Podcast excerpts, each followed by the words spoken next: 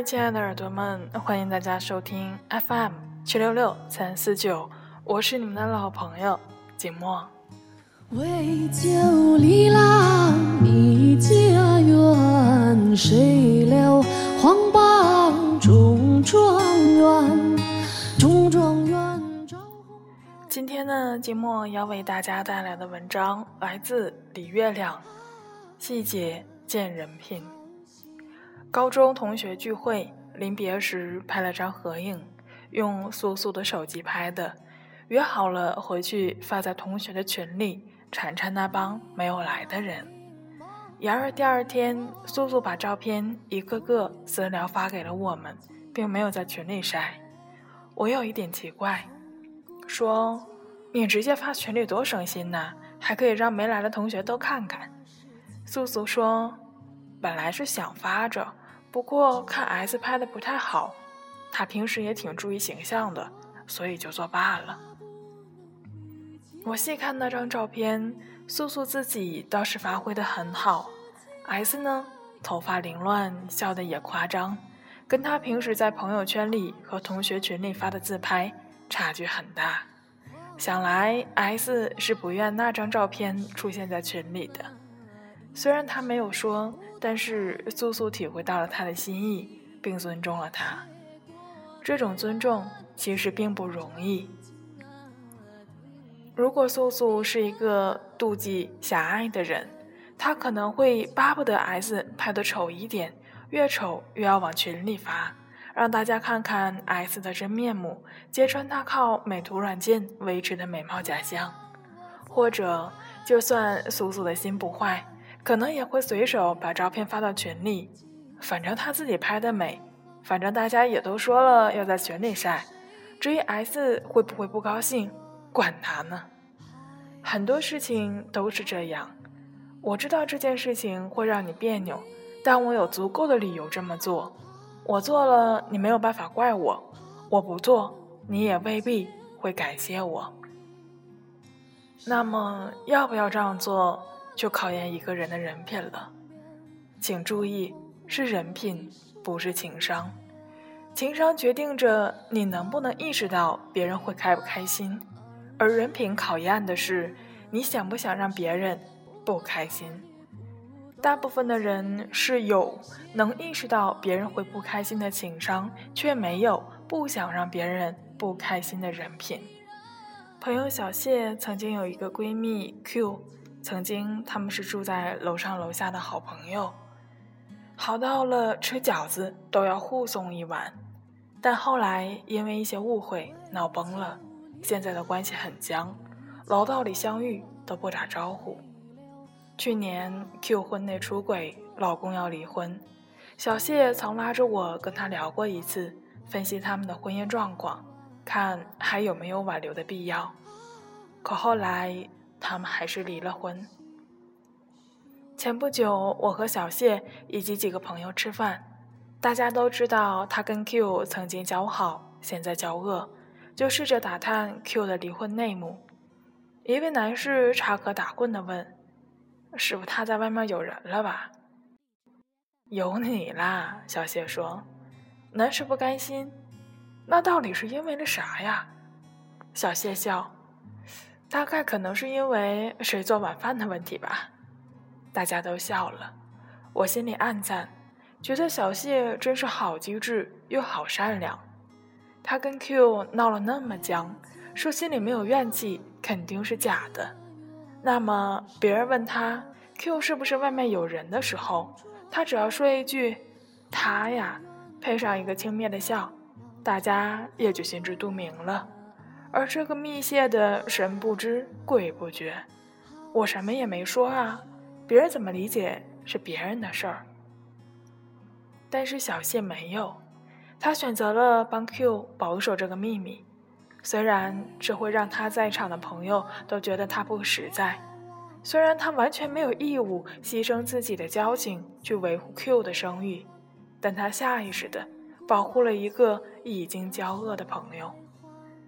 这真的是一件特别小的事儿，小到只是一句话和一个笑容的分寸，但这个小细节让我感受到了小谢骨子里的善良，从此对他好感倍增。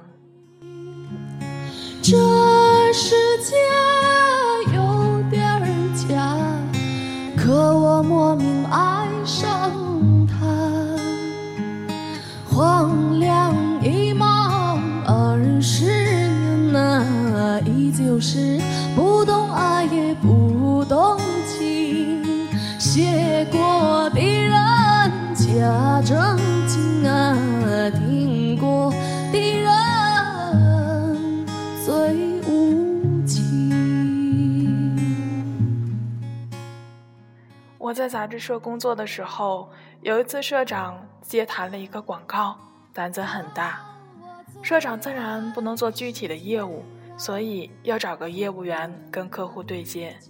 我们一致认为小韩做这件事儿是最为合适的，因为他跟那公司的老总是老乡，人也比较能干。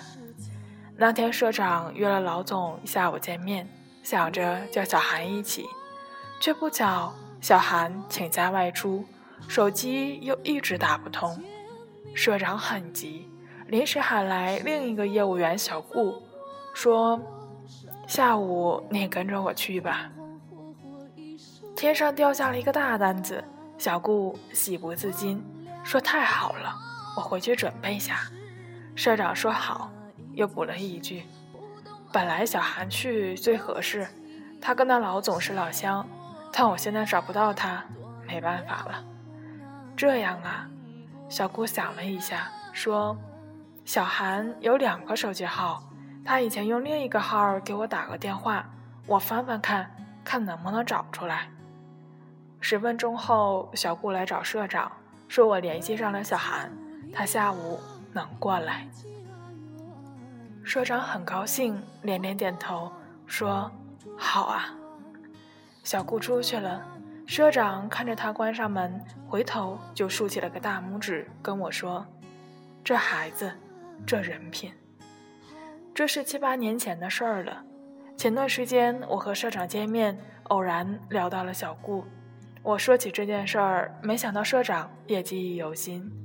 他说：“虽然就是个找电话号码的事儿，但换一般的人能做得出来吗？”那天要是小顾跟我去，单子就签他手上了，好几万的提成啊，对他可不是个小数目。但这孩子就硬把小韩给我找出来了，我心里也是真感动。就冲他这份厚道，我后来又给了他好几个单子。我问小姑知道您为什么给他单子吗？社长笑说：“他不知道，他可能以为自己运气好吧。”我后来一想，我们现在喜欢把运气好说成人品爆棚，原来这话也不完全是玩笑。很多好运气真的是拼人品拼出来的。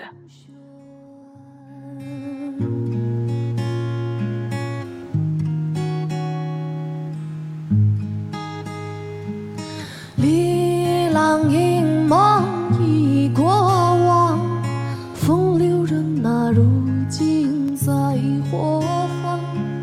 从古到今呀，说来话，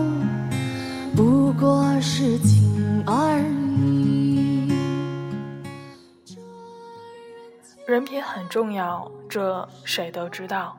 可在繁琐的现实里，我们其实也没有什么机会做救苦救难、博士济众的大英雄，更很少会做烧杀抢掠、坑蒙拐骗的大恶人。一个人的人品多半要通过琐碎的生活细节展现。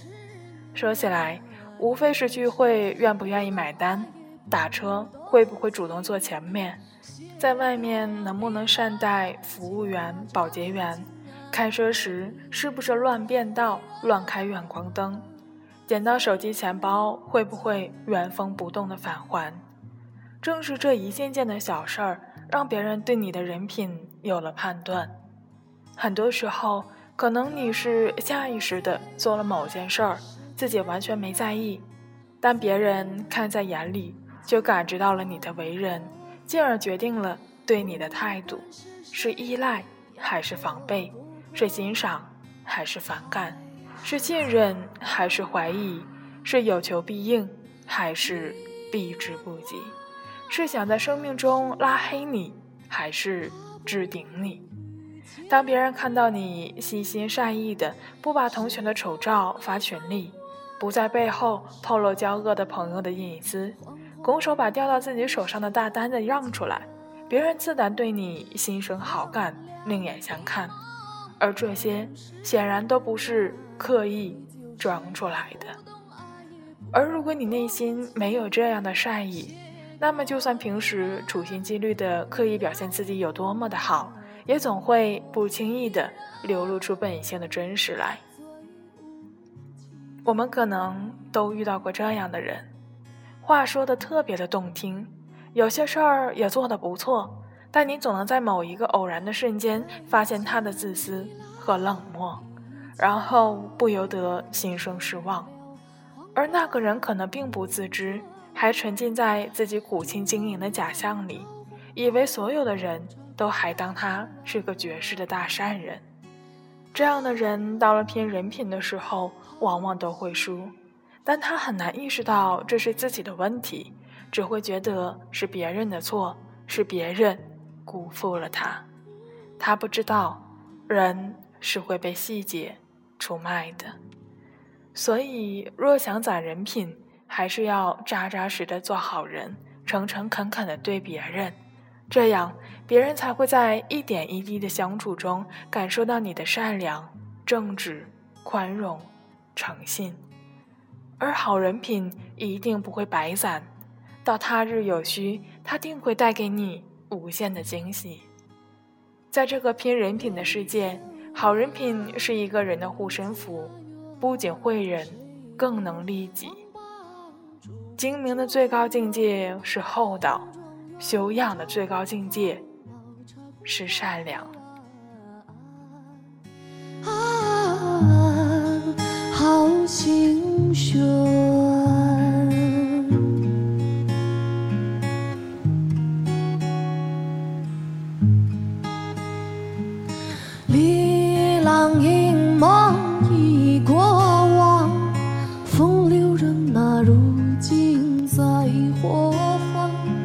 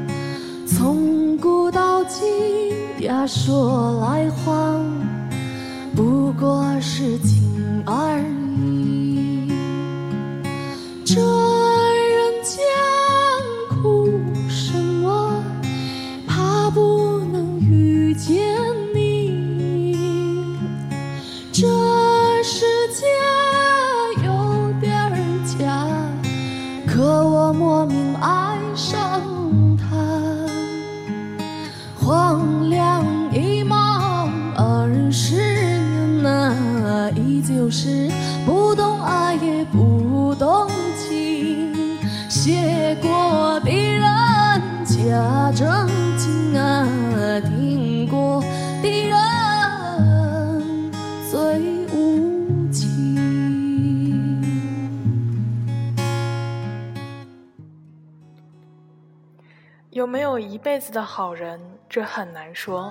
但善良一定要是我们的最低的底线。今天这篇来自李月亮“细节见人品”的文章就与大家分享结束了。结尾的歌曲来自田馥甄，《热情》。下期节目我们不见不散吧。